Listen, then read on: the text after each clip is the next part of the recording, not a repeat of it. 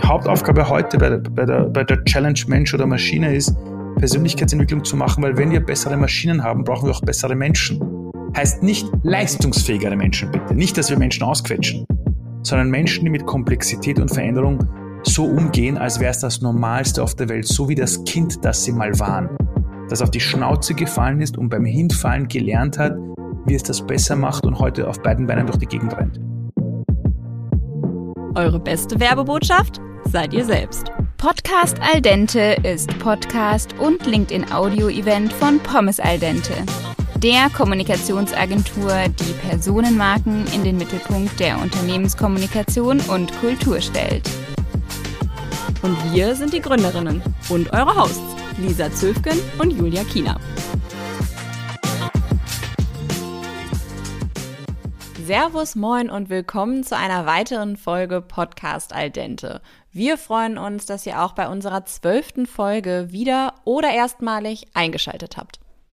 Diese Folge ist wirklich ganz besonders. Zu Gast ist diesmal Ali Maloji.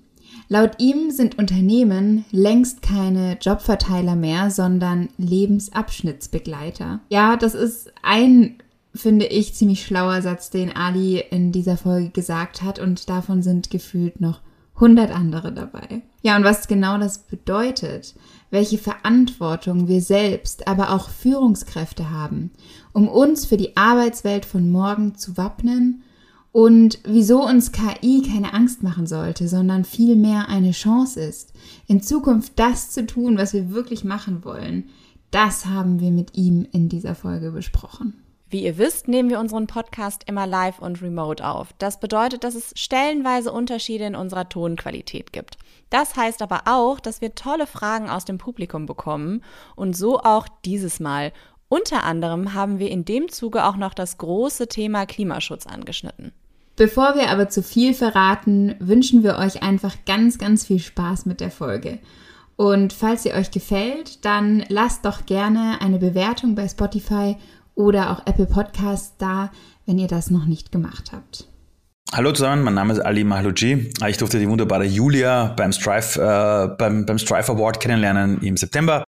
So wurde ich dann eingeladen hier zu diesem Podcast. Was ich in meinem Job tue, ist, ich versuche, die Welt der Jugend mit der Welt der Arbeit zu verbinden. Das heißt, die Hälfte meiner Zeit arbeite ich mit Führungskräften und Unternehmen und erkläre denen ein bisschen so, wie die neue Arbeitswelt funktioniert. Die andere Hälfte verbringe ich mit Kindern und Jugendlichen und mache die fit für die Zukunft. Ich bin Gründer der Plattform watchado.com, eine Berufsorientierungsplattform und Gründer von Future One Heroes, einem Persönlichkeitsentwicklungsprogramm für die Generation Global. Das heißt, Menschen zwischen dem Alter von 18 bis 35 die in der jetzigen Welt auf der Sinnsuche sind.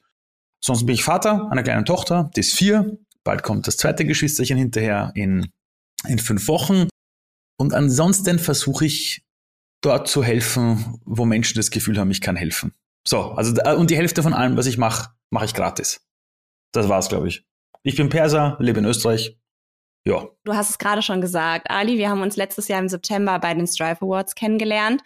Und als ich damals nach Hause gekommen bin, beziehungsweise egal, wo ich dann hingekommen bin, habe ich einfach nur mit strahlenden Augen von unserer Unterhaltung geschwärmt. Du hast mich nämlich damals ähm, sehr bewegt auch, und auf einem ganz anderen und neuen Level motiviert und inspiriert. Also du hast mich wirklich ja berührt, kann man so sagen. Ähm, und ich glaube, damit stehe ich wirklich nicht allein auf weiter Flur. Und das ist ja im Grunde auch irgendwie so ein bisschen dein Motto weil du möchtest Menschen wieder an ihre Verantwortung für das eigene Leben und die Gesellschaft oh. erinnern. Ja. Und dazu passend steht zum Beispiel auch auf deiner Webseite das folgende Zitat. Jede Person muss, unabhängig von Alter, Geschlecht, Herkunft, Hautfarbe, Behinderung oder sexueller Orientierung, die Möglichkeit haben, den eigenen Weg zu entdecken und zu gehen. Yes. Und du bist definitiv jemand, der lebt, you practice what you preach. Du bist ähm, Feminist, du setzt dich für Chancengleichheit ein, du bist ähm, ja, unterstützt Führungskräfte und Unternehmen dabei, wie sie sich zukunftsgewandt wandeln können. Wie bist du da hingekommen? Also wie war dein Weg, wenn du das überhaupt mhm. kurz zusammenfassen kannst? Also um vielleicht auf das ganz kurz zurückzukommen vom September, wo du sagst, das war so motivierend für dich, ja. Ich habe ja nichts anderes gemacht, als dir zu spiegeln, wer du bist. Das ist ja mein Job. Also mein Job ist auch in Unternehmen, egal wo ich bin, Menschen nur zu zeigen, wer sie sind. Das heißt, die Inspiration, die du hattest, die hattest du in Wirklichkeit von dir selbst. Ich habe nur vielleicht das ausgesprochen, was vielleicht in einem Umfeld oder auch sonst in der Welt Menschen den anderen nicht spiegeln, weil wir Menschen spiegeln uns ja eher unsere Fehler. Wir wissen ja alle sofort 20 Dinge, die wir nicht gut können. Das mhm. wissen wir ja alle.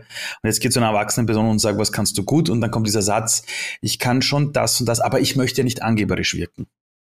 Das heißt, wir haben schon in uns eine Handbremse, dass das, was gut funktioniert, was uns leicht fällt, für was wir geboren worden sind, dass wir das nicht wertschätzen. Und wenn wir es aussprechen, dann sofort mit Schuld und Scham.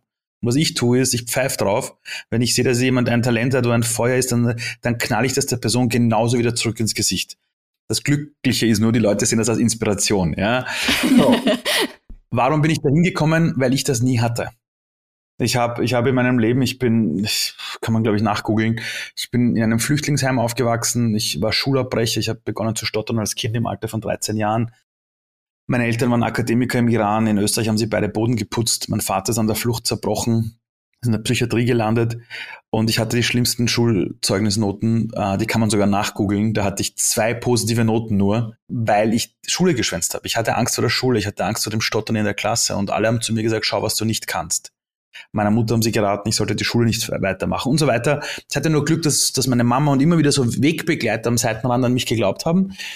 Ich habe dann die Schule hingeschmissen und danach aber erst entdeckt, was ich kann. Und ich habe danach gemerkt, dass ich eine unfassbare Leidenschaft habe für IT, für Technologie, äh, für, für große verteilte Computersysteme.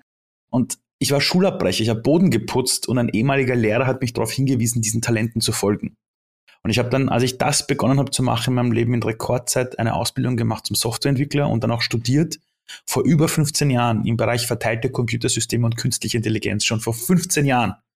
Crazy. Und hab, ja, und habe das Studium damals, das war ein Bachelorstudium, statt in drei Jahren in zwei Jahren absolviert. Ich war der schnellste Student neben Vollzeitjobs, wo ich Boden geputzt habe und habe gemerkt, wow, wenn du jemanden am Seitenrand hast, der dir zeigt, was du kannst, und du folgst genau diesem Pfad, ist es relativ unmöglich, nicht erfolgreich zu sein. Und ich habe in den letzten Jahren mit tausenden Menschen gearbeitet, die laut Gesellschaft am Seitenrand stehen. Ich bin in Unternehmen, wo jeder sagt, wir haben Transformation, aber die Mitarbeiter und Mitarbeiter wollen nicht. Dann arbeitest du mit denen und gerade die, die am meisten mit dem Rücken zur Wand stehen bei einer Transformation des Lebens, Sei es Kinder, sei es Menschen kurz vor der Rente, sei es Menschen in Unternehmen, die Angst haben vor Mergern. Genau die Menschen, wenn du deren Narrativ veränderst über ihre eigene Rolle in der Transformation der Welt, dann sind das meistens die, die so weit übers Ziel hinausschießen, wo dann jeder andere sagt, wow, der geht die extra Meile. Wahnsinn, wie der sich entwickelt hat.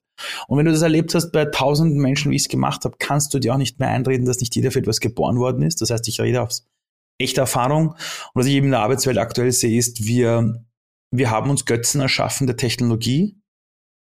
Wir tun so, als hätten Außerirdische sie auf die Erde gebracht, aber wir bauen sie selbst, wir nutzen sie selbst. Das heißt, wir haben sie erschaffen, wir nutzen sie jeden Tag und reden aber ständig auf Konferenzen, dass wir Angst haben vor der KI zum Beispiel. Und wir wissen, dass die künstliche Intelligenz grandios wird. Sie wird dafür sorgen, dass wir Generationen von Kindern irgendwann haben werden, die sich wirklich aussuchen können, was sie aus ihrem Leben machen wollen. Ob sie Poeten werden wollen, etwas Kreatives machen wollen. Und der Mensch sitzt ja nicht in der Ecke und sagt, ich habe keinen Bock, Teil der Welt zu sein. Jedes Kind hat den aufrechten Gang gelernt, hat die Muttersprache aus dem Nichts heraus gelernt, obwohl das schwierig war. Das heißt, einen Menschen, der aufgibt, wird man nicht finden nach der Geburt. Und diese Welt bringt uns dazu, dann zu glauben, dass wir nicht gut genug sind. Und ich möchte Menschen dahin bringen, diese ganzen Human Technologies, die wir haben, wo wir ständig in, Studium von, in den Studien vom World Economic Forum hören, Empathie, Kreativität, kritisches Hinterfragen. Ich meine, das kann kein Mensch, das hat dir niemand beigebracht. Und meine Aufgabe seit zehn Jahren ist es, Menschen genau dahin zu entwickeln und Führungskräften aber zu erklären, wie sie das erlauben im Unternehmen. Weil ich sonst glaube, dass wir wirklich eine Gesellschaft haben werden, wo die einen das Gefühl haben, ich bin Pionier der Zukunft oder Pionierin und die anderen haben das Gefühl, ich sicher nicht. Und das sind wir gerade, weil das Symptom dazu, dass wir das sehen, ist eine Spaltung der Gesellschaft. Spaltung in den Unternehmen zwischen den Generationen, die es schaffen und die anderen, die es nicht hinkriegen. In der Gesellschaft zwischen Menschen das Gefühl haben, ich bin Teil der Reise und die anderen nicht. Und die künstliche Intelligenz ist die größte Chance der Menschheitsgeschichte für Wohlstand für alle zu sorgen, inklusive einiger Veränderungen im Kapitalismus. Und wie bin ich da hingekommen, wo ich heute bin? Ich sehe mir die Welt an. Ich weiß, ich habe ungefähr 100 Jahre auf diesem Planeten und wenn ich am Ende meines Lebens auf mein Leben zurückblicke, möchte ich mir einfach selber sagen können, ich habe versucht, das Geilste draus zu machen. Es war urcool und ich habe Gott sei Dank so eine scheiß Kindheit gehabt, um danach was draus zu machen. Also hört sich komisch an, aber das ist die Geschichte, die ich mir selbst erzähle über mein Leben. Wow. Ich habe Gänsehaut, wirklich. Wir haben dir vorher was äh, verschwiegen. Äh, und zwar gibt es in, in äh, diesem Format zwei Schnellfragerunden. Passt, ich werde ganz langsam antworten. Ich werde ganz, also ich werde ganz, sorry, und kurz antworten. Ich schwör's. Hier kommt eine Schnellfragerunde. Yeehaw.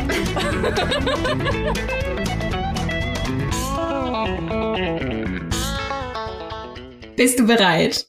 Äh, ja, ja, born ready würden die Startup-Kids sagen. okay. Sichtbarkeit ist für dich. Sich selber zuerst zu sehen. Ein Grund für dich, die Welt zu bereisen, ist? Weil ich meine Heimat kennenlernen möchte. Der größte Aha-Moment deiner Karriere war? Als ich gemerkt habe, dass meine Vergangenheit nicht meine Zukunft sein muss. Deinen Kindern möchtest du beibringen, dass? So wie sie sind, sind sie mehr als gut genug und sie müssen nicht erst jemand werden.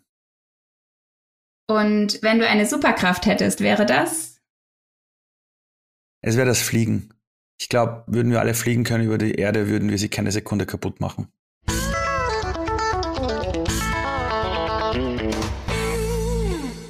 Ja, dein Steckenpferd ist, wir hatten es ja gerade schon, auch unter anderem die Jugend von heute auf ähm, Jobs vorzubereiten, die es so noch gar nicht gibt.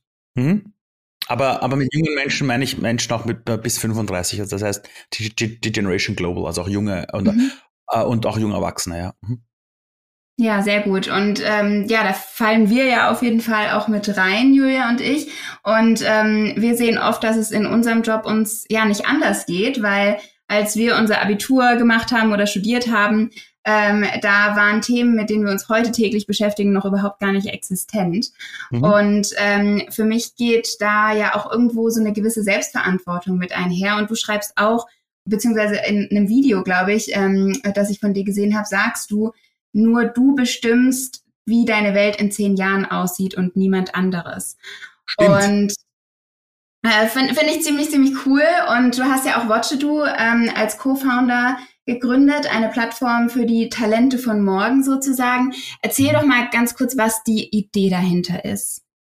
Als ich ein Kind war in der Schule, hatten wir für alles ein Buch. Also wirklich für alles. Für Mathe, Deutsch, Geschichte, Chemie, Physik, was weiß ich was alles, Biologie, was auch okay ist.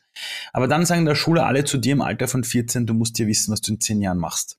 Und du sagst, kann ich mal bitte eine Übersicht sehen über alle Berufe der Welt? Und die Lehrer schauen dich an und sagen, sowas gibt's nicht. Dann sagst du, okay, was lernen wir hier eigentlich? Also, also warum sagen alle nach der Schule geht das Leben los, du musst wissen, welchen Job du machst, aber es gibt nicht einmal ein Schulbuch, wo die Jobs drinstehen. Mhm. Und wir haben auf der Welt hunderttausende Jobs. Das heißt, egal welches Buch du hättest, du müsstest das jedes Jahr irgendwie erweitern. Und mit 14, 15 Jahren wollte ich so ein Buch haben. Nur die Lehrer und Lerner haben zu mir gesagt, das ist nicht möglich, ist zu schwer und so weiter. Dann war ich selber Lehrer in einem Gymnasium. Also ich habe damals, nachdem ich das Studium absolviert habe, war ich Unternehmensberater bei Siemens. Dann war ich Manager bei einem US-Konzern im Alter von 27. Dann starb mein Vater, ich hatte einen Burnout, war sechs Monate lang im Krankenstand mit Serotoninaufnahmehemmer, Antidepressiva, die ganze Kiste durch. Also Sinnfrage aus dem Konzern raus. Sinnfrage gestellt, dann bin ich Lehrer geworden, 2010 in einem Gymnasium. Und da habe ich dann eben wieder mit Schülern zu tun gehabt. Nur diesmal war ich der Lehrer. Und ich habe die Schüler gefragt, was sie aus ihrem Leben mal machen wollen vielleicht, ob sie es wissen. Und die haben gesagt, wir wissen es nicht. Die haben keine Ahnung. Sie hatten dieselben Probleme, die ich als Kind hatte.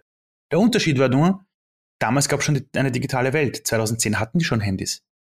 Damals hätten sie schon auf Videoplattformen nachschauen können, was es gibt. Das Problem war nur, es hat niemand in der Bildungslandschaft Plattformen für die Jugendlichen gebaut, wo sie sich zeitgemäß orientieren können. Und ich war so sauer und habe ein Konzept entwickelt für ein Handbuch der Lebensgeschichten, wo du in, in digitaler Form von Geschichten anderer Menschen lernst, wo Menschen einfach immer dieselben sieben Fragen beantworten über ihr Leben, ihren Job, ihren Werdegang und so weiter. Und egal, ob es jetzt der Präsident ist, der U-Bahn-Fahrer ist, der Azubi ist, die Lehrerin ist, die Marketingchefin ist, alle beantworten diese Fragen und diese Videos sind gratis für Jugendliche zu, zwecks Orientierung. Dann habe ich noch ein eigenes Matching-Konzept entwickelt, wo du wie bei einer Dating-Plattform deine Interessen eingibst und die Videos findest von Menschen, die dieselben Interessen haben wie du. Das heißt, du findest quasi einen beruflichen Zwilling. Ich habe dann das Konzept entwickelt und habe es in Österreich vielen Experten und Expertinnen gezeigt. Auch an der Wirtschaftsuni Wien habe ich es dem größten Experten damals für Personalarbeit gezeigt. Und der schaut mich an und sagt, das ist ja wissenschaftlich nicht fundiert. Warum soll das funktionieren? Wer braucht sowas, wenn die Idee so gut wäre, hätte es ja schon jemand gemacht. Berufsorientierung ist nicht ihre Aufgabe als Lehrer, das ist Aufgabe der Politik, da Lösungen zu finden. Und ich bin damals da rausgegangen und war so sauer und habe mir gedacht, okay, das ist der Grund, warum sich kein Mensch um die Kinder kümmert. Okay, Lösungen gibt's, aber keiner macht's. Und habe mir dann gedacht, wenn ich eines Tages Kinder habe und die kommen nach Hause und sagen, Papa, alle fragen uns, was wir später machen wollen. Oh, ich habe keine Ahnung, was ich machen soll. Dann will ich nicht der Typ sein, der auf der Couch sitzt und sagt, ja, die Politik kannst du vergessen, kannst du alle vergessen. Ich hatte mal eine Idee, aber ich habe es nicht gemacht, weil die anderen wollten das nicht. Ich war so stinksauer, dass ich mir gedacht habe, dann mache ich den Scheiß selbst. Und das war der Grund, das mir auch die Kraft gegeben hat, entgegen Meinungen sogar von teilweise besten Freunden, die mich dafür ausgelacht haben, später dann meine Co-Founder wurden, aber am Anfang die mich ausgelacht sogar, es trotzdem durchzuziehen. Ich war am Anfang komplett alleine auf weiten Flur, habe das Ding dreimal gestartet, habe es auch dreimal wieder begraben und beim vierten Mal hat es dann funktioniert. Und dann ist es gut geworden. Aber es war einfach so dieses, ich kann doch nicht allen ernstes eine Idee haben, wissen, dass es die Welt braucht, jeden Tag bei meinen Schülern sehen, dass sich keiner darum kümmert und dann einfach Dekaden dahin leben und diesen Frust in mich hineinfressen. Es ist besser, den Frust im Leben nicht hineinzufressen, sondern zu kanalisieren in etwas Kreatives und Schöpferisches. Und ich musste dann halt Unternehmer werden. Also, also haben wir gedacht, ja, dann, dann machst du das Ganze. Ich glaube nicht, dass ich ein guter Manager oder so bin oder ein guter Unternehmer bin. Ich, ich bin mehr so der, der neue Dinge erschafft. Aber das war der Hauptgrund, das auf die Schiene zu bringen. Und auch das letzte Projekt Future One Heroes war einfach, weil ich gesehen habe, die meisten 18- bis 35-Jährigen an den Unis, ich meine, ich unterrichte an Unis. Das, das, das, da, es sitzen dort Leute, haben die besten Elite-Unis hinter sich, aber wissen nicht, wie Leben funktioniert. Die haben keine Ahnung, wie sie mit verschiedenen Generationen im Unternehmen umgehen. Es ist lächerlich, wo du denkst dir, was lernst du in der Schule an den besten Unis, an den Elite-Business-Unis? Na, sicher nicht leben. Und dann hörst du, äh, wie einfach diese Menschen dann auf, in, in, auf Belegschaften losgelassen werden und dann plötzlich innerhalb der Unternehmen die Generation nicht miteinander reden. Und dann merkst du, okay, dann musst du da irgendwas bauen, um da helfen zu können. Das heißt, alle Erfindungen meines Lebens sind entstanden durch ein bisschen so eine Vision, also eine große Vision, aber dann so diese, dieses, ah, wenn es keiner macht, mache ich den Scheiß selbst. Ja, so diese zweiten Dinge in, in Kombination, so habe ich es gemacht. Super gut. Ich habe jetzt ganz viel schon mitgenommen und auch ganz viel irgendwie, wie wir uns selbst auch nochmal anders vorbereiten können und sollten. Ähm, was denkst du, was ja vielleicht was für eine Verantwortung Hochschulen und Schulen noch mehr übernehmen sollten und wie wir vielleicht auch da Lehrkräfte motivieren ja. könnten und mhm. auch welche Verantwortung Unternehmen unternehmen sollten, um uns alle eben auf diese schnelle und super schnell wandelnde und komplexe Arbeitswelt vorzubereiten? Wie können ja. wir dieser Zukunftschallenge begegnen? Also, ich weiß nicht, ich meine, es gibt, es gibt zwei Fähigkeiten für das menschliche Gehirn. Das sind die komplexesten Skills, die wir jemals zu lernen haben bis zu unserem Tod. Das ist die Muttersprache, also die erste erlernte Sprache und der aufrechte Gang. Beides braucht eine unglaubliche Motivation, eine unglaubliche Lernkurve und bei beiden hast du im Vorfeld kein Vorwissen. Das heißt, wenn du die Muttersprache Deutsch lernst, hast du kein Grundwissen auf Basis dessen, du an die Vokabeln lernst. Du hast keinen Unterricht, du hast keinen Förderunterricht und trotzdem gibt irgendwie kein Kind auf, die Muttersprache zu lernen. Aber beim aufrechten Gang fällst du auch im Schnitt am Tag über 20 Mal auf die Schnauze, aber ich habe noch nie ein Kind gesehen, der sagt, Mama, Papa, ich habe keine Motivation, ich habe keine Selbstverantwortung, das schaffe ich nicht, bitte tragt mich herum für den Rest meines Lebens kein Mensch wird geboren, also es gibt keinen Menschen, der nicht mit Selbstverantwortung geboren worden ist. Niemanden. Das, was ein Kind tun kann, tut es, um zu bekommen, was es möchte. Das Problem ist, es wird uns beigebracht, dass wir die Selbstverantwortung abgeben. Wir werden unserer kompletten Selbsterfahrung beraubt. Wir haben das früher gemacht in der Industrialisierung, damit wir gut genug sind für die Industriewelt, damit du Schulzeugnisse hast, wo dann drinnen steht, der hat eine Eins, der hat null Fehler gemacht, der hat eine Fünf, damit wir Menschen kategorisieren können. Das ging eine Zeit lang. Das ging eine Zeit lang. Wir haben äh, vor der Industrialisierung waren 75 Prozent der Deutschen waren Bauern. Die haben die Ärmel hochgekrempelt und waren unternehmerisch tätig. Die haben jeden Tag darauf geachtet, was muss ich heute tun, damit ich morgen eine Ernte habe. Dann kam die Industrialisierung. Wir haben Fabriken gebaut. Wir haben Menschen benötigt, die wir einteilen können, die Arbeitswelt. Das heißt, wir, und wir mussten dann plötzlich eigene Jobdefinitionen erschaffen. Das Wort Job kommt aus der Computerwelt. Es gab früher Computer, die waren so groß wie ein ganzes Zimmer und die hast du programmiert mit sogenannten Lochkarten. Und was auf diesen Lochkarten eingestanzt war, quasi die Anforderungen, das war ein sogenannter Job, war eine Job Definition auf dieser Karte. Der ist in den Computer reingeführt. Dann kam die Industrialisierung und sie haben das Konzept der Job Definition den Menschen übergehängt. Natürlich hatte man Angst, dass die Menschen ihren Job brav nicht machen. Deshalb hat man ihnen jemanden vorgesetzt, einen sogenannten Vorgesetzten. Und dann hat man sich überlegt, wie schafft man es, dass das Ganze orchestriert wird. Und im Zirkus, der, der in der im Zirkus, wenn du Pferde hast, die herumlaufen, die sind in der Manege. Daher kommt das Wort Manager. Dass du Menschen hast, die das tun, was du willst und du achtest brav drauf, ob sie in dieselbe Richtung rennen. Das war für einen kurzen Zeitraum der Menschheitsgeschichte okay, wo wir uns Wohlstand erarbeitet haben, aber das ist dann gekippt, weil die Lebensqualität nachgelassen hat. Und deshalb muss uns bewusst sein, woher wir kommen. Wir sind hoch selbstverantwortungsfähig, also wir sind unfassbar verantwortungsvolle Wesen, wenn wir mit dem Rücken zur Wand stehen. Wenn wir plötzlich nichts mehr haben, dann sehen wir wieder, wie großartig wir sind. Und es geht darum, dass wir das wieder verstehen. Die Hauptaufgabe von Führungskräften oder Unternehmen heute bei der Entwicklung von Menschen ist es, sie wieder daran zu erinnern, wer sie sind. Wir haben einen Wohlstand erschaffen, wo wir wirklich glauben, dass wir Wesen sind, die nicht unternehmerisch tätig sein wollen. Das ist Bullshit. Schau dir ein Kind an, das Interesse an etwas hat. Das baut den höchsten Turm. Wartet nicht mehr auf eine Anleitung. Das legt einfach los. Und wenn das Ding kaputt wird, lacht es und macht sofort wieder weiter. 20 Jahre später in der Wirtschaft laufen wir rum und müssen allen Ernstes erwachsenen Menschen, die auf einer deutschen Autobahn mit 130 kmh fahren, die eine, die eine Regierung wählen, die Kinder in die Welt setzen, allen Ernstes wieder die Angst nehmen, Fehler zu machen. Ja, wo sind wir denn da? Im Kindergarten für Erwachsene? Wie peinlich wird's denn noch? Und das, und, und, und die meisten, die da rausbrechen, haben halt Burnouts. Es gibt zwei, es gibt zwei Dinge im Leben, warum du plötzlich über dich hinauswächst. Das eine ist, wenn du verliebt bist am Anfang. Da gibt es keine Grenzen und das andere ist ein Schicksalsschlag. Und das Schicksal dich wieder zurückschlägt in dein Leben. Und Schicksalsschläge im Leben oder, oder Sinnkrisen sind oft Wahrnehmungskrisen, wo du vom Leben enttäuscht wirst. Und eine Enttäuschung hast du immer dann, wenn du dich hast selber täuschen lassen vom Leben. Das heißt, eine Enttäuschung ist das Ende deiner Täuschung. Und was wir alle erleben, durch Corona, durch den Krieg, äh, Gaspreise könnten in die Höhe gehen, tausende Veränderungen, oh, die KI kommt. Wir haben eine ständige Enttäuschung eines Bildes, wo wir glauben, wenn ich meinen Job brav mache, dann wird alles gut und ich habe eines Tages weniger zu tun. Die Leute checken nicht, dass das die falsche Haltung ist. Deshalb gehen die Verschreibungen der Antidepressiva nach oben. Die Fettleibigkeit nimmt zu, die Überschuldungen nehmen zu. Die Menschen brennen am Arbeitsplatz aus. Die sitzen zu Hause und fühlen Einsamkeit, weil sie nicht realisieren, dass sie selber das Zepter in die Hand nehmen können und es auch selber gestalten können, sondern sie warten darauf, dass irgendjemand in dieser Arbeitswelt uns dann schon sagt, was zu tun ist.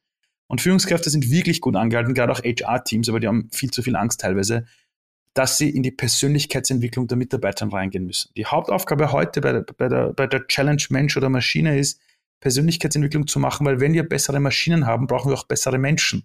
Heißt nicht leistungsfähigere Menschen bitte. Nicht, dass wir Menschen ausquetschen, sondern Menschen, die mit Komplexität und Veränderung so umgehen, als wäre es das Normalste auf der Welt, so wie das Kind, das sie mal waren, das auf die Schnauze gefallen ist und beim Hinfallen gelernt hat, wie es das besser macht und heute auf beiden Beinen durch die Gegend rennt. Das ist der große Hebel, den wir brauchen. Entschuldigung wegen diesem Rant, aber ich habe so viel mit HR und Leadership-Abteilung zu tun, was die alle Angst haben vor der Zukunft. Da kommt mir teilweise echt das Kotzen. Äh, ich, ich war letzte Woche bei einer, bei, einer, bei einer Riesenkonferenz, sitzen Menschen aus dem Bereich HR im Publikum. Ich frage nur, was heißt HR? Und alle sagen Human Resources. Und ich sage, Leute, der Begriff ist 130 Jahre alt. Was würdet ihr 2023 dazu sagen? Vielleicht nennen wir es mal Heart Rate, weil es dazu geht, dass ihr wieder mal den Herzschlag des Unternehmens mal wieder beginnt zu definieren schauen sich an mit großen Augen, oh, ja, ist cool, sollten wir drüber nachdenken. Was?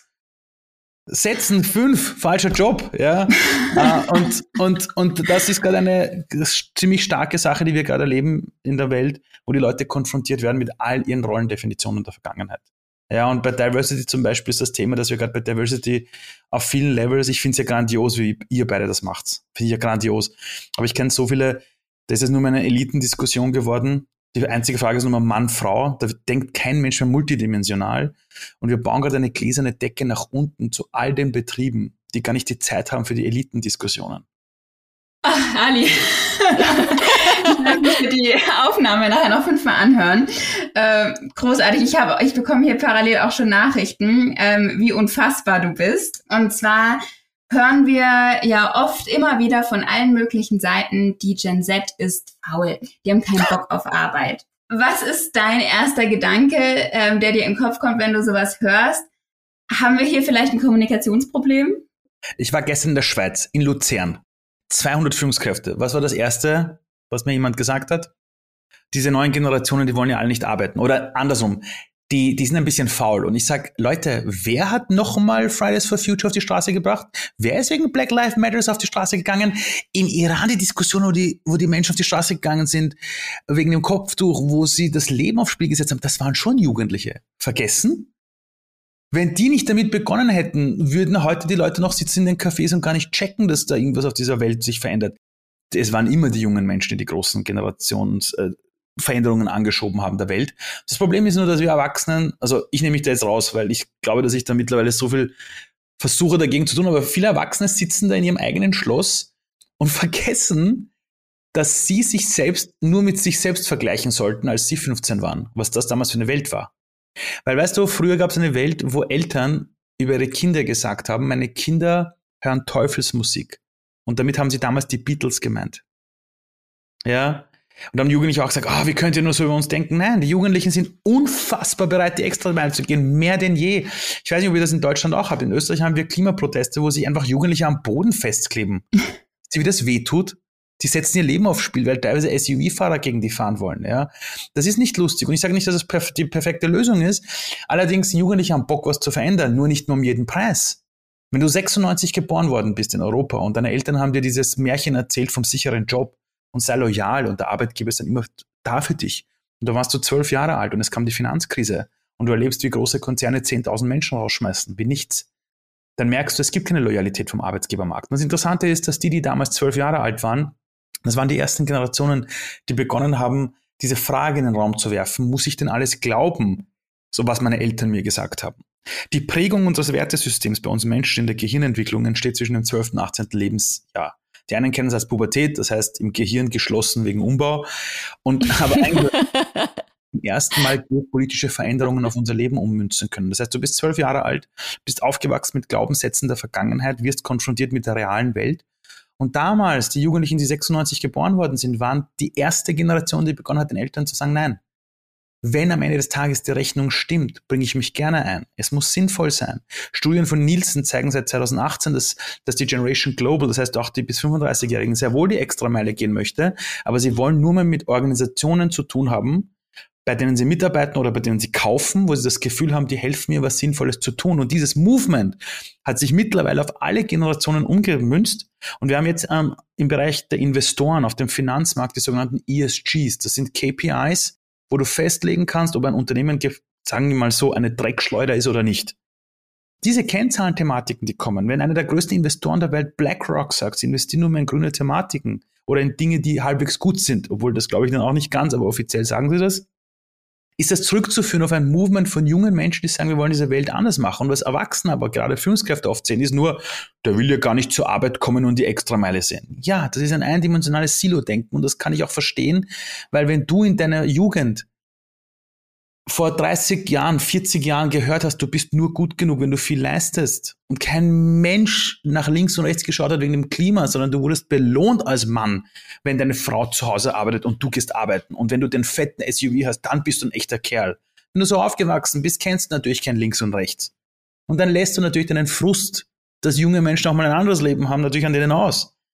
Allerdings, wenn du für den Perspektivenwechsel sorgst, das habe ich gestern in, gemacht in Luzern bei diesen 200 Führungskräften, ich habe ihnen gezeigt, woher die Glaubenssätze kommen und wo sie eingestiegen sind, wo die jungen Menschen sind. Danach passiert etwas. Die schauen dich an und sagen, jetzt verstehe ich es. Und es war Tolstoi, der einmal gesagt hat, wenn wir verstehen, dann verzeihen wir.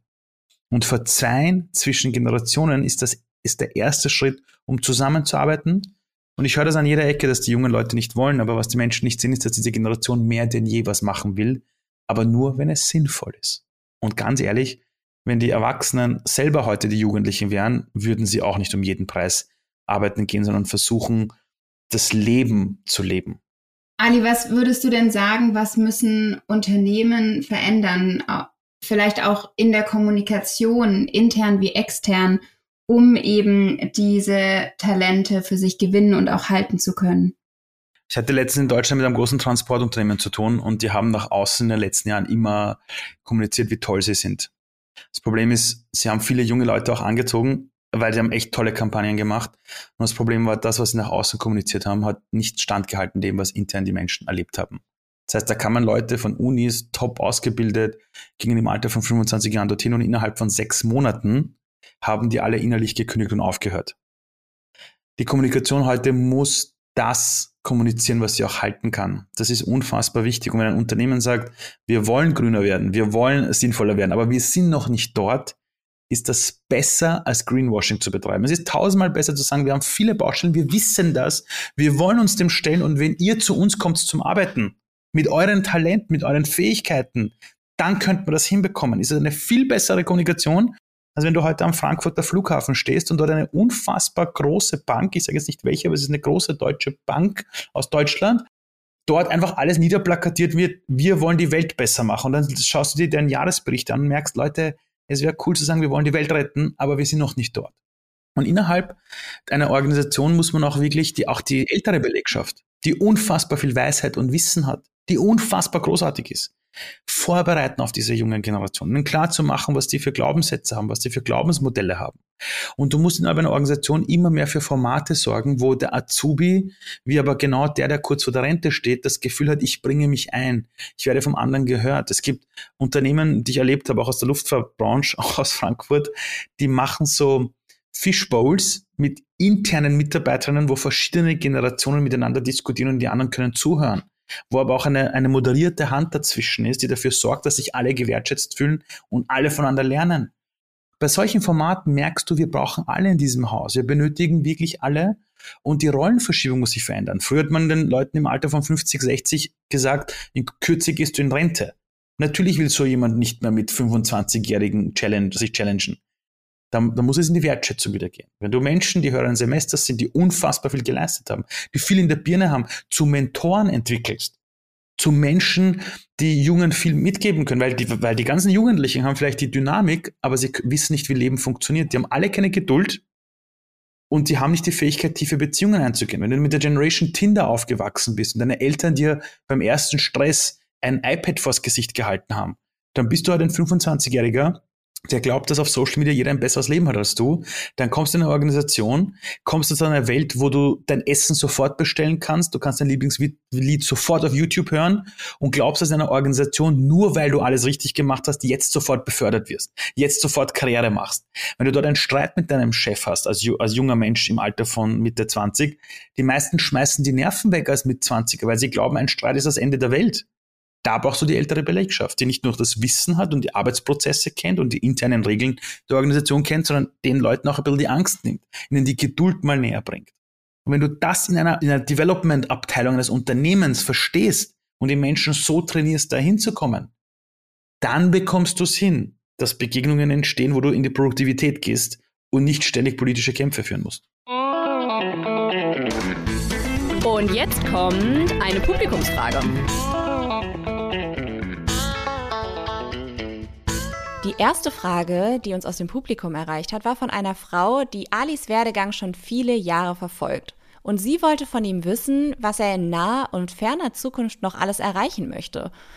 Sie hat ihm außerdem die spannende Frage gestellt, wann er denkt, dass er von sich sagen kann, jetzt habe ich meine Arbeit zumindest vorerst getan. Also, also ich weiß, ich werde 102 Jahre alt. Ja, das weiß ich.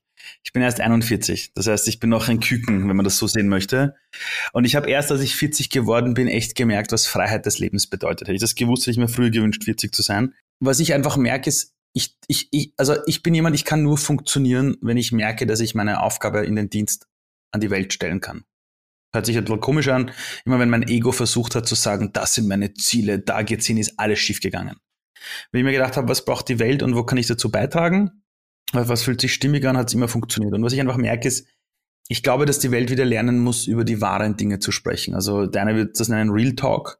Wir müssen lernen, unverblümt wieder auf die Dinge zu schauen, wie sie wirklich sind. Sei es bei der Familie zu Hause, sei es bei Freundschaften, sei es in der Arbeitswelt, sei es in der Gesellschaft. Ansonsten werden wir davon driften. Und ich sehe es ganz klar als meine Aufgabe, auf Seite Menschen dahin zu entwickeln, vielleicht auch die Dinge zu lernen, die ich in meinem Leben lernen durfte, um meinen Weg zu gehen. Das zweite ist, ich sehe meine Aufgabe ganz stark darin, zwischen den Generationen zu vermitteln und Führungskräften die Angst vor der Zukunft zu nehmen, damit sie wirklich die richtigen Schritte setzen.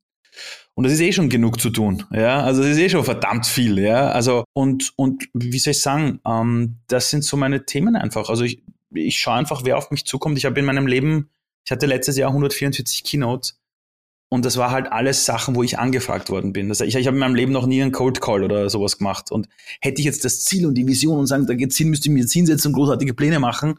Nee, vielleicht kommt mal wieder eine Gründung, vielleicht baue ich neue Produkte, ich weiß es noch nicht. Ich habe absolut keinen Schimmer. Ich weiß nur, dass ich in fünf Wochen Vater werde und danach zweieinhalb Monate zu Hause bin bei meiner Tochter und meiner Frau äh, um, um sie auch zu entlasten, meine Frau. Und danach muss ich schauen, wie ich das organisiere alles, weil ich möchte mindestens zweimal die Woche meine Kinder abholen vom Kindergarten und auch die Wochenenden frei haben. Das heißt, jetzt kommt die Phase, wo ich meine Arbeit um mein privates Leben herumdrehen möchte und managen möchte, aber für die Arbeitswelt da draußen möchte ich rausgehen und eine Art Sparing-Partner sein für Unternehmen und Führungskräfte, die sich teilweise nicht trauen, über die Dinge zu reden, die wichtig sind. Und das merke ich jetzt schon. Ich habe gestern mit ich habe manchmal den Fall, dass Industriekapitäne bei mir sitzen und mir ihr Herz ausschütten und sagen, sie haben keinen Ort, wo sie mit jemandem über sowas reden können. Wenn sie in eine Therapie gehen, versteht die Person die Businesswelt nicht.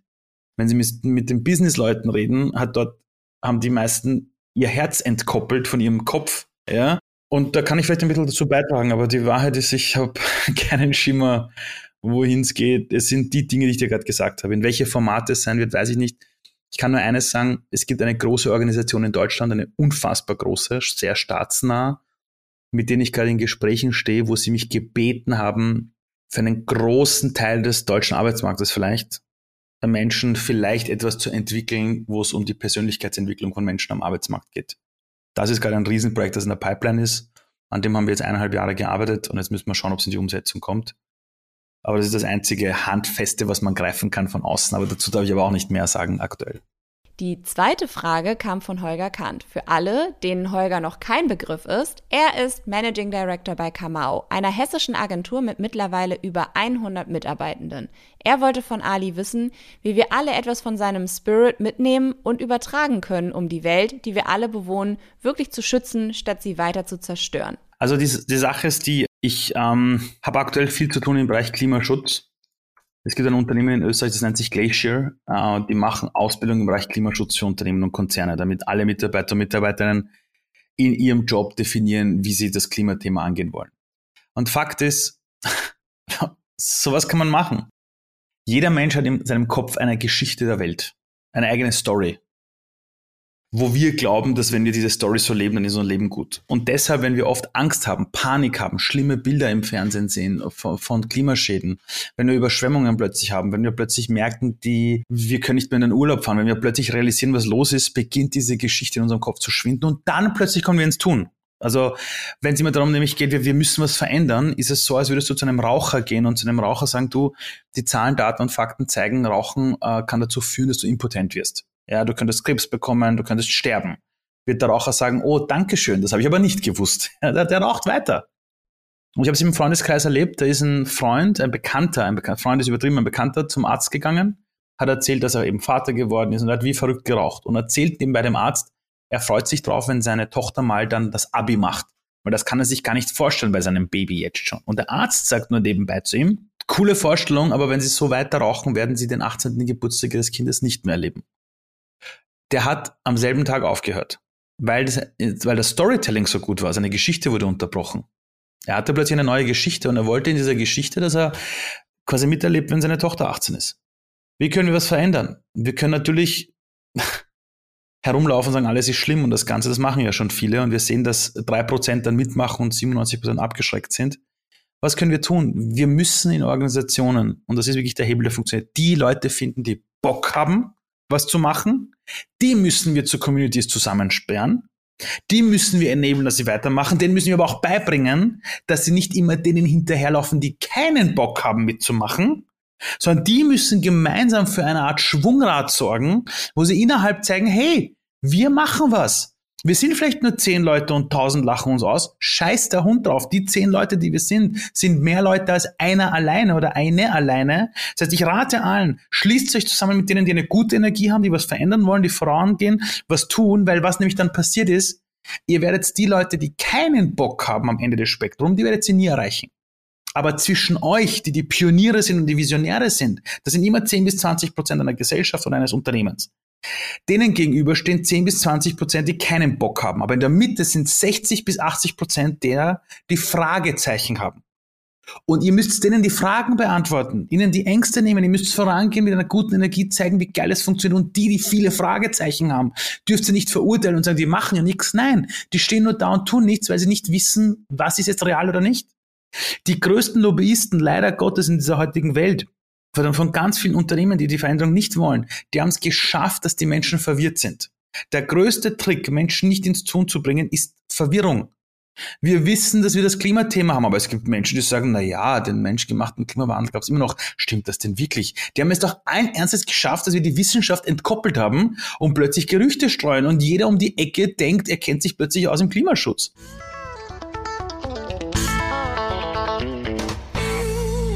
Es steht noch eine Schnellfragerunde aus. Oh ja. Hier kommt eine Schnellfragerunde. Yeehaw.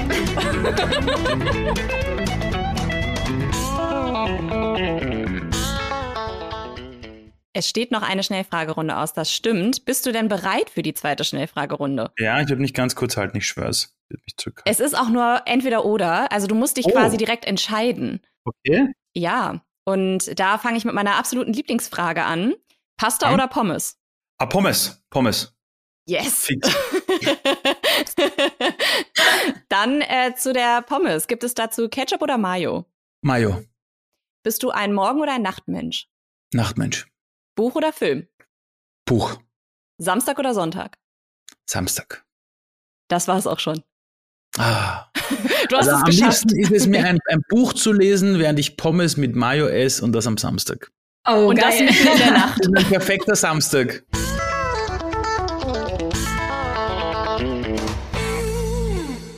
Tatsächlich von meiner Seite die Frage, ähm, ob du für dich schon alles gesagt hast, was du heute mitgeben wollen würdest, Ali. Ähm, vielleicht ein, zwei Sätze. Das Thema war ja heute eigentlich das Thema Talente von morgen, ne? Mhm. Man die halten kann. Zwei kurze Gedanken. Wenn man heute mit Menschen in Unternehmen arbeitet, muss man verstehen, dass man die erstens nicht halten kann. Mhm. Also, also, Menschen versuchen Tiere zu halten. Das nennt sich Tierhaltung. Ja? Menschen kannst du nicht halten. Das kommt aus einer alten Welt, wo man Menschen versprochen hat, wir als Wirtschaftsunternehmen werden alles tun, damit du bis zur Rente hier bist. Können wir nicht mehr versprechen. Menschen oder Organisationen werden zu Lebensabschnittsbegleitern, wo jemand drei bis fünf Jahre dort ist, dann vielleicht innerhalb der Organisation wechselt, vielleicht auch weggeht, aber im besten Fall wiederkommt. Das heißt, wir müssen Menschen die Entwicklungspfade innerhalb einer Organisation näher bringen, verstehen, dass wir in der Organisation Menschen nur entwickeln. Mhm. Das heißt, deshalb fragen auch so viele junge Menschen beim Bewerbungsgespräch nach Fortbildungsmöglichkeiten, ja. Und die besten Menschen kannst du halten, wenn sie das Gefühl haben, sie sind immer wieder willkommen zu, also dahin zu kommen und es geht darum, die Menschen wirklich so zu behandeln, wie das, was wir ihnen auch zutrauen. Also nicht die Leute zu streicheln und sagen, jetzt müssen wir die jungen Generationen alle streicheln und halten. Nein, um das geht es nicht. Es geht darum, echt einen Real Talk zu sprechen, Menschen zu erklären, was ist unsere Erwartungshaltung, was kannst du hier tun und für Räume zu sorgen, wo die Menschen auch sagen können, wo sie gerade stehen. Also die echte Feedback-Kultur, wo man sich auch ein bisschen vielleicht reibt, aber dann gemeinsam wächst und auch als junger Mensch das Gefühl hat, als 24-Jähriger, hey, ich werde von dem 50-Jährigen genauso auf Augenhöhe behandelt. Der traut mir auch was zu. Menschen wollen das Gefühl haben, mir wird was zugetraut. Das ist das Um und Auf, weil das kennen sie nicht. Zwischen dem 6. und 19. Lebensjahr hörst du ständig, was du nicht kannst in deiner Schule. Du wirst aufgrund deiner Fehler bewertet, nicht aufgrund dessen, was du gut kannst. Dann kommst du in die Welt raus und jeder sagt, du brauchst eine Fehlerkultur. Das muss man verstehen, dass es darum geht, Menschen zu entwickeln und je besser man sie entwickelt mit dem Job, wo sie auch was leisten können und Erfolge haben, das führt dazu, dass sich Menschen zugehörig fühlen. Das gilt für alle Generationen. Und da müssen wir langsam wieder hinkommen. Das heißt, Unternehmen sind längst keine Jobverteiler mehr, sondern Lebensabschnittsbegleiter. Und bei einem Lebensabschnittsbegleiter in deines Lebens musst du dich jeden Tag freiwillig dafür entscheiden, wieder hinzugehen. Und junge Menschen, die in der Früh aufstehen und merken, ich möchte nicht hingehen, die gehen auch. Deshalb musst du dein eigenes Verhalten wirklich da an das anpassen. Das ist das, was ich als letztes vielleicht nur mitgeben möchte, weil ich mir einfach in den Trainings mit Führungskräften oder wenn man Dinge entwickelt, einfach merkt, dass diese Haltung oder diese Sichtweise fehlt. Sagen wir es mal so. Diese Sichtweise fehlt und wenn sie aber dann mal da ist, die Sichtweise, ändert sich das relativ schnell. Sehr, sehr, sehr schönes Schlusswort, finde ich. Lisa, möchtest du noch was ergänzen? Ich würde tatsächlich an der Stelle einfach Danke sagen. Danke, Ali, dass du dir die Zeit genommen hast, ähm, dass du ja uns so viel Inspiration und ähm, ja auch Wissen heute ähm, mitgegeben hast. Also an alle, die gerade hier eingeschaltet haben, die live dabei waren und an euch beide natürlich.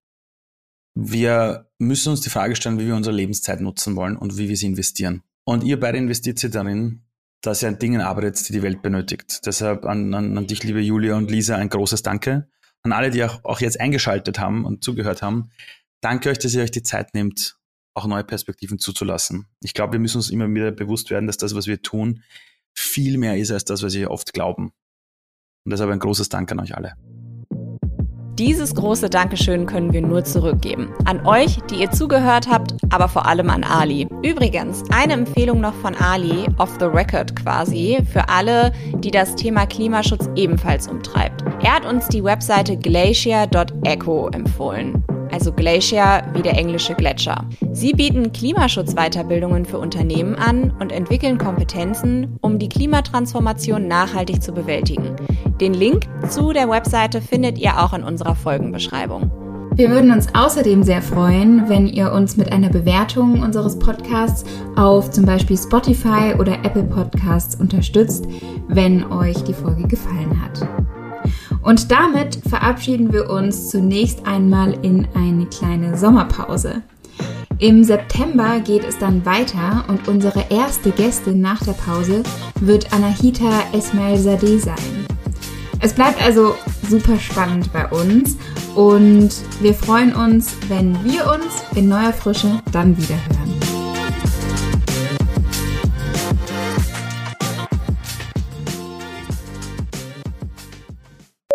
Glacier wie der amerikanische bzw. englische Gletscher. Das war voll scheiße jetzt. Ähm, Sehr cool. Und, Also äh, So, so, oh, Entschuldigung. geh mal live. red Die weiter, alles gut. Die Chefin ist Die. Timekeeperin. Äh. Laut ihm ist und nochmal. Hoffentlich habt ihr was zu essen und könnt die nächste Dreiviertelstunde genießen. Nur wenn es Pommes oder Pasta ist.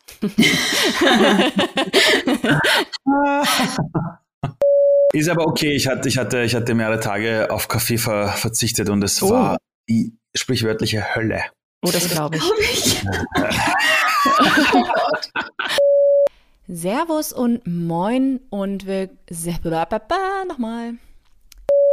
Have you understand a word? So we just said to each other? Or are you just here by accident? Vermutlich zweiteres, aber ich habe Das lief ja jetzt. Gut. Got it, I think.